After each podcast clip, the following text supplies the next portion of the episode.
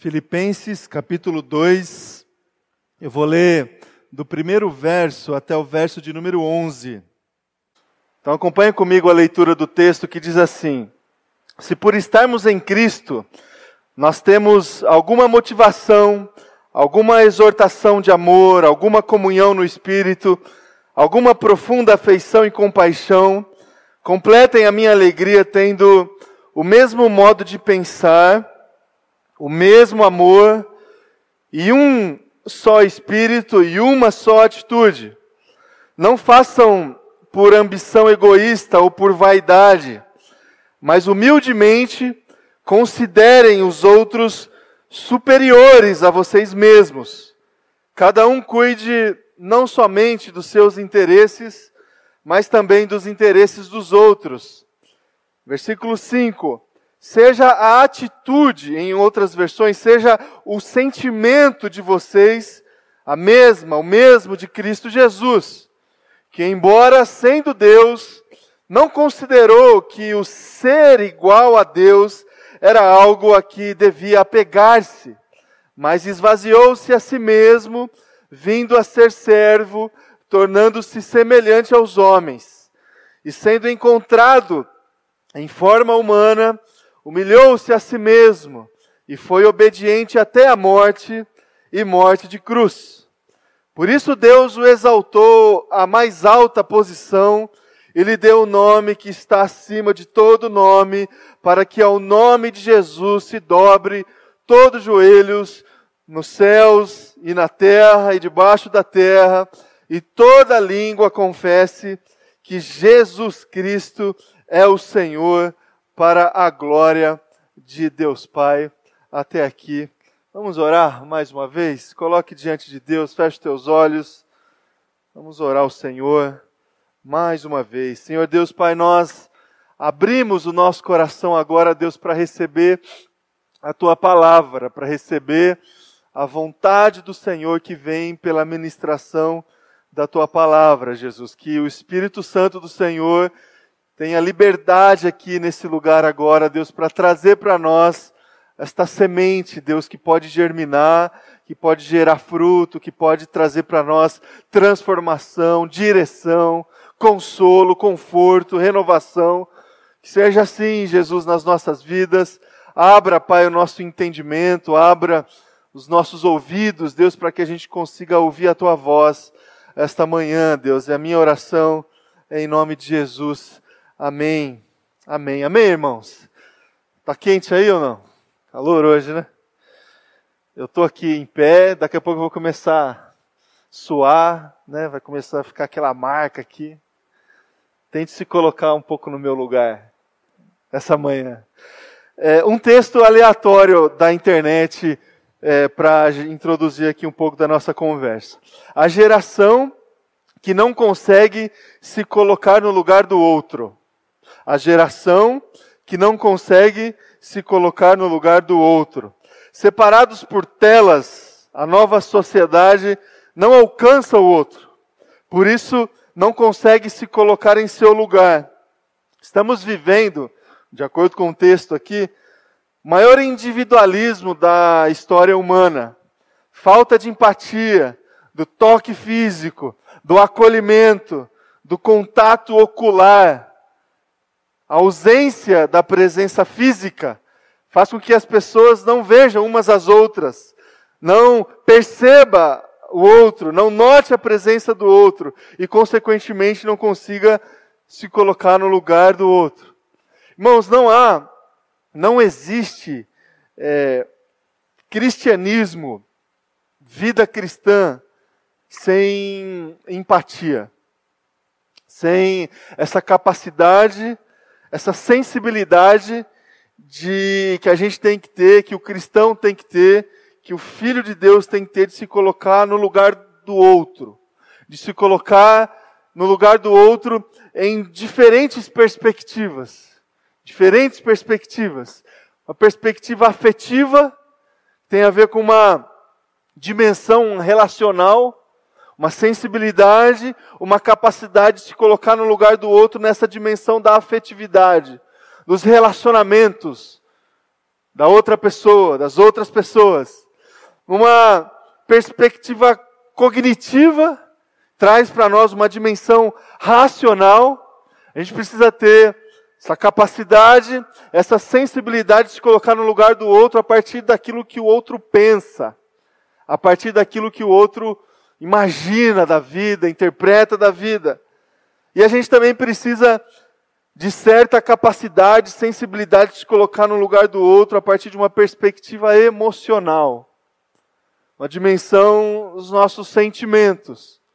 Então, três perspectivas: uma perspectiva afetiva na dimensão relacional, uma perspectiva cognitiva, numa dimensão racional, uma perspectiva emocional, uma dimensão sentimental. Essas perspectivas são trazidas para nós, para o nosso conhecimento, é, a partir de estudos do comportamento humano, de profissionais da saúde mental, da saúde emocional. Carl Rogers, por exemplo, o pai da psicologia centrada na pessoa, diz sobre isso, sobre empatia, sobre essas três perspectivas. Tem um livro muito conhecido, muito famoso, no final dos anos 80, começo dos anos 90, Inteligência Emocional. Já leu esse livro? Num sujeito chamado Daniel Goleman. Ele também, nesse livro, trata a respeito dessas três perspectivas da empatia. Agora, muito antes do Carl Rogers, muito antes do Daniel Goleman, muito antes dos estudiosos do comportamento humano, existe a sabedoria cristã. Sabedoria das Escrituras Sagradas. A sabedoria de Jesus Cristo. Que, utilizando diferentes termos, diferentes frases, diferentes abordagens, também traz para nós essa necessidade de se colocar no lugar do outro a partir dessas perspectivas perspectiva afetiva, cognitiva e emocional. Eu não sei se você prestou atenção no texto que a gente leu de Filipenses capítulo 2. Nós somos desafiados, incentivados a olhar para Jesus e a ter o mesmo modo de pensar. Perspectiva cognitiva. Nós somos desafiados pela palavra de Deus, olhamos para Jesus e somos desafiados em Jesus a ter o mesmo amor. O que é o amor senão um jeito de se relacionar com as pessoas? O que é o amor senão um modelo que a gente tem de estabelecer as nossas relações? E nós somos desafiados olhando para esse texto de Filipenses capítulo 2, Olhar para Jesus para ter o mesmo sentimento de Jesus. Essa perspectiva emocional. Então, muito antes dos estudiosos do comportamento humano, a palavra de Deus já traz para nós essa necessidade da empatia. Muito antes dos, de a gente ler textos aleatórios na internet, em outros lugares, diante da necessidade que temos atualíssima da empatia, a palavra de Deus já desde sempre trouxe para nós essa necessidade de se colocar no lugar do outro. Irmãos, a gente olha para os nossos dias, para a dinâmica do nosso mundo atual e a gente chega a essa conclusão de que o mundo precisa de empatia. A gente precisa é, superar algumas barreiras que são colocadas diante de nós, nos nossos relacionamentos, nas nossas dificuldades, para avançar, para a gente trazer uma nova perspectiva para as pessoas, uma nova mensagem para as pessoas. A gente vive hoje num mundo muito cheio, carregado, recheado de intolerância. Você concorda comigo? Intolerância de todo tipo, de toda sorte. Eu tenho falado isso com vocês já há algum tempo o quanto que nós estamos desacostumados a lidar com quem pensa diferente, com quem é, se coloca diante das pessoas de uma forma diferente, com quem é, traz experiências diferentes. Nós desaprendemos a lidar bem com pessoas diferentes.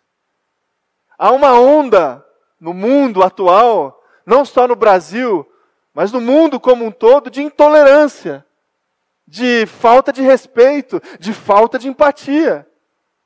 Não há problema nenhum a gente pensar diferente. Não há problema nenhum você ter uma visão de mundo diferente, uma visão ideológica diferente, uma visão política diferente. Não existe problema algum. Agora, isso não pode ser empecilho para o nosso relacionamento, para a nossa convivência. A gente vive hoje nesse mundo intolerante, onde as pessoas estão sempre predispostas ao combate, à discussão.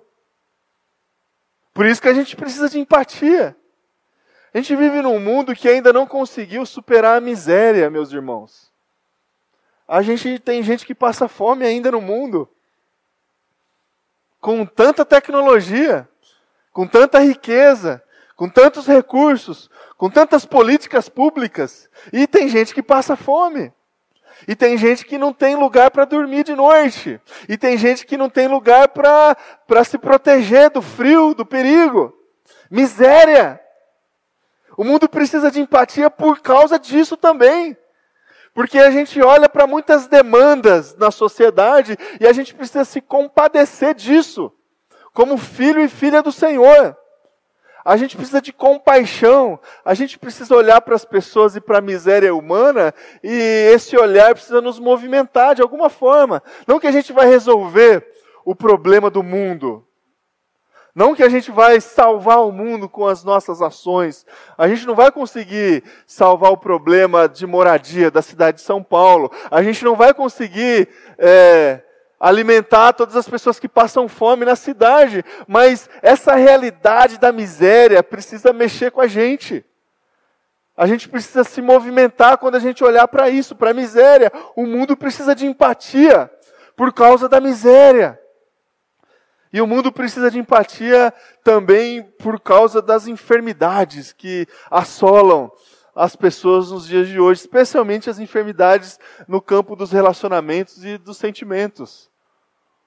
Irmãos, a gente, dentro do contexto nosso de comunidade, a gente tem convivido com pessoas com seríssimas demandas emocionais. Seríssimas. E isso precisa mexer com a gente. Isso precisa trazer empatia para o nosso coração. As enfermidades. Do contrário, se a gente continuar vivendo num mundo intolerante e se submeter a essa intolerância, se a gente continuar olhando para a miséria com indiferença, se a gente continuar olhando para as enfermidades das pessoas com indiferença, a gente vai viver a nossa vida de acordo com o versículo 3 do texto que a gente deu de Filipenses 2, a partir de uma ambição egoísta e diante das nossas vaidades. E não é isso que Jesus espera de nós, não é isso que a palavra de Deus espera do nosso comportamento, da nossa postura e das nossas decisões. A gente precisa, a gente precisa se colocar diante de Jesus, colocar o nosso coração diante de Jesus para é, se compadecer, para ter o mesmo é, modo de pensar, para ter o mesmo amor, para ter o mesmo sentimento de Cristo Jesus. Seja a nossa atitude a mesma atitude de Cristo Jesus. O mundo precisa de Jesus, meus irmãos. De Jesus. O mundo precisa que Jesus chegue às pessoas. O mundo precisa que Jesus chegue para trazer paz à intolerância. O mundo precisa que Jesus chegue às misérias humanas trazendo cuidado, resposta, recurso. O mundo precisa que Jesus chegue até as pessoas com cura. Agora, como é que Jesus vai chegar até essas pessoas se não for pelas nossas mãos? Como é que Jesus vai chegar até essas pessoas se não for com os nossos gestos? Como é que Jesus vai chegar no coração dessas pessoas se não for pelas nossas palavras, pela coerência das nossas atitudes? É só dessa forma que Jesus vai chegar até as pessoas. A empatia de Cristo, o pensamento de Jesus, o sentimento de Jesus e o amor de Jesus vai chegar para as pessoas através da minha atitude, da sua atitude. É esse o processo de comunicação da mensagem, do Evangelho, do amor de Cristo Jesus.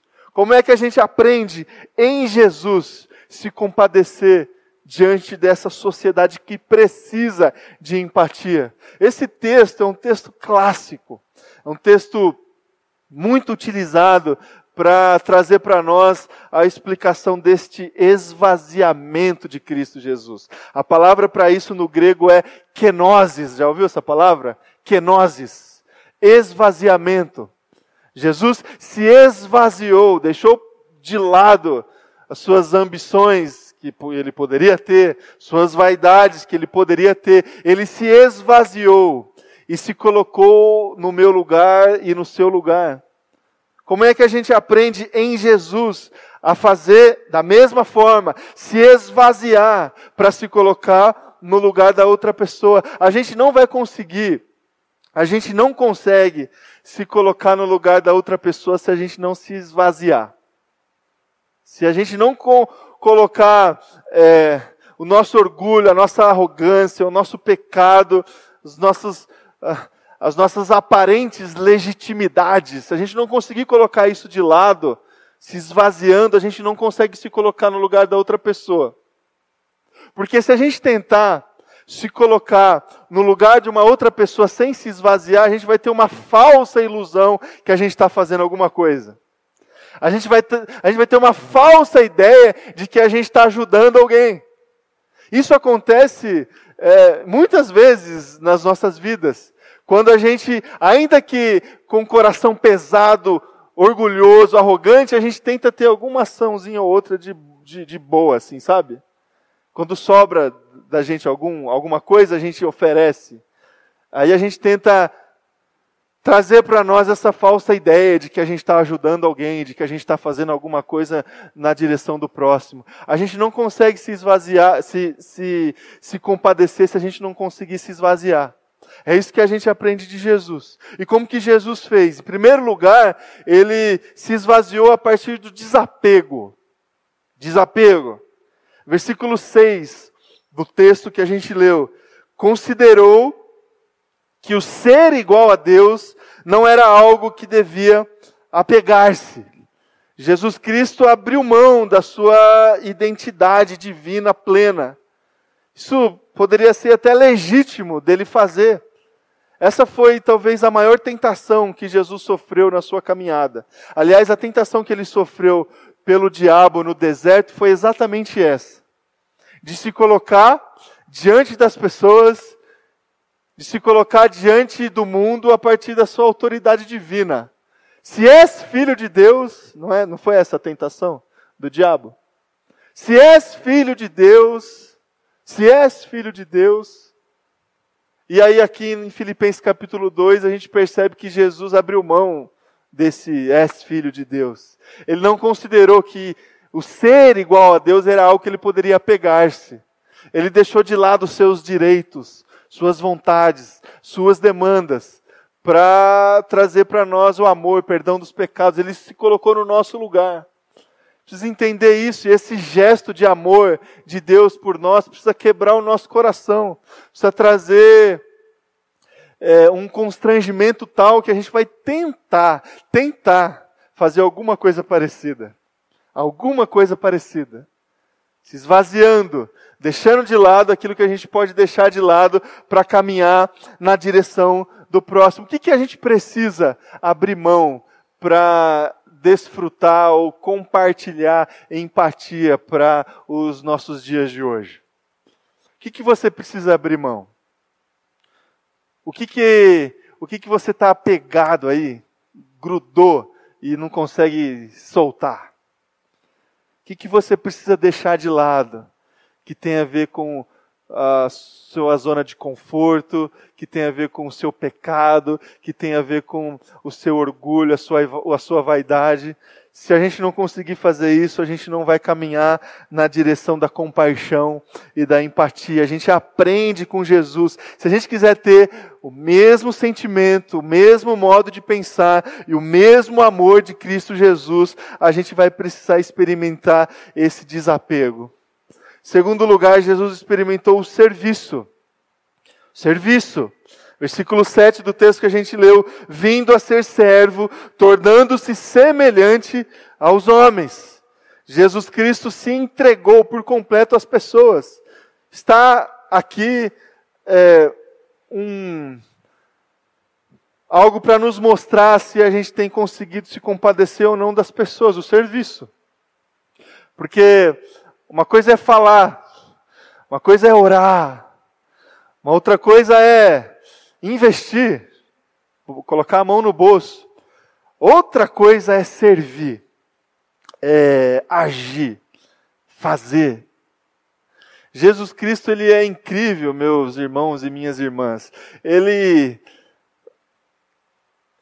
ele é grandioso, ele é bondoso, ele é digno de toda a nossa adoração, porque a gente lê na palavra sobre amor, sobre serviço, sobre generosidade, sobre compaixão, sobre empatia, e a, a nossa leitura não se limita apenas a uma informação.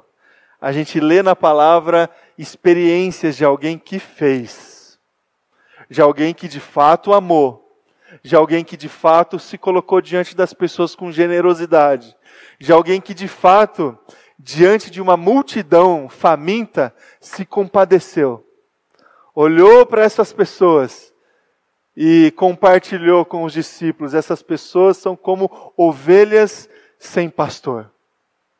Jesus serviu, Jesus se entregou. Isso deu a ele e dá a ele, ainda hoje, toda a autoridade. Toda a autoridade. A gente não pode chegar para Jesus e dizer: Jesus, você não sabe como é que funciona aqui. Você não sabe como que é a minha luta. Jesus, a gente, você está falando aí para eu obedecer, para eu se compadecer, para eu se colocar diante das pessoas com amor e generosidade, mas você não conhece aí meu dia a dia. A gente não pode falar isso, irmãos porque Jesus passou por situações muito piores. Jesus se entregou e foi até o fim.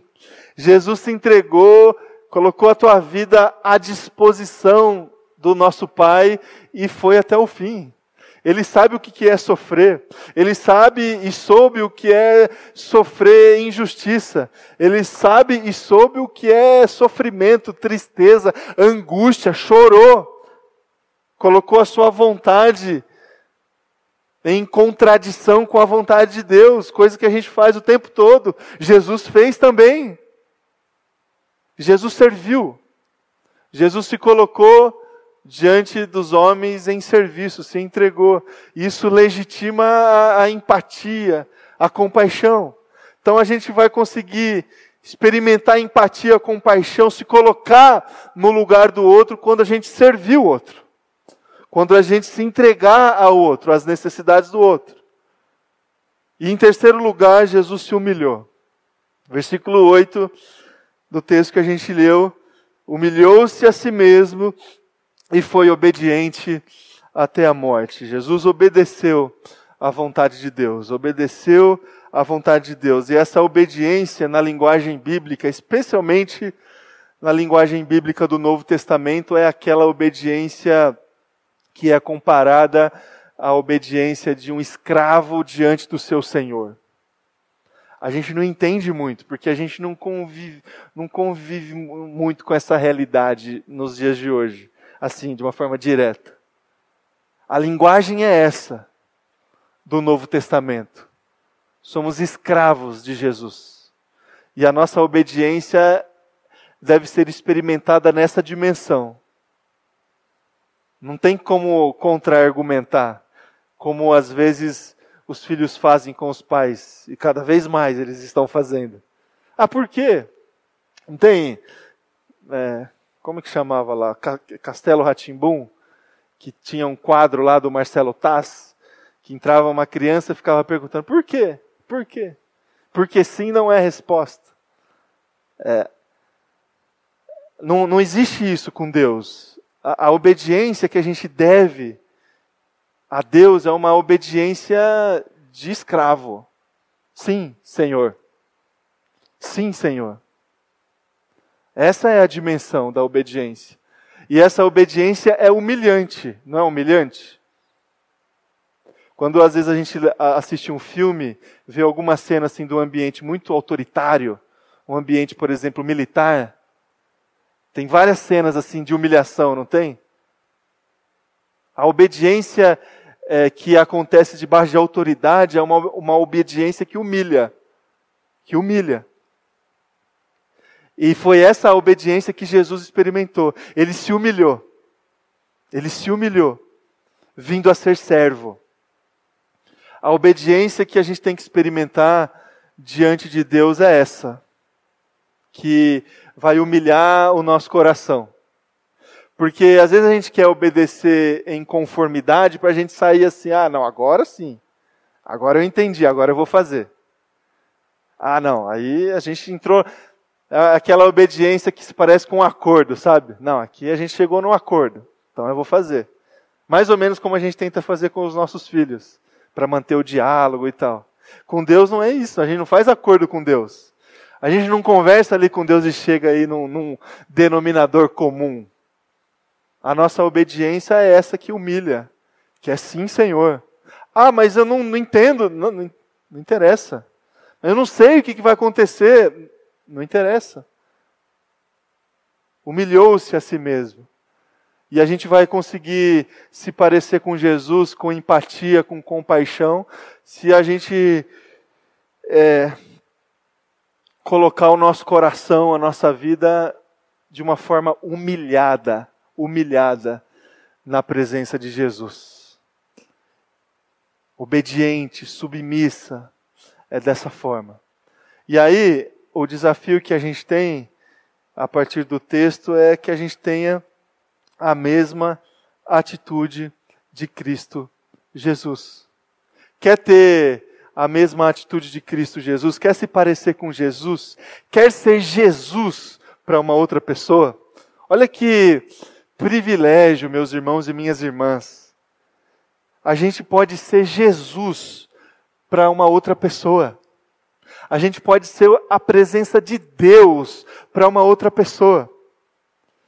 Será dessa forma se a gente tiver a mesma atitude de Cristo Jesus. Como que a gente vai fazer isso?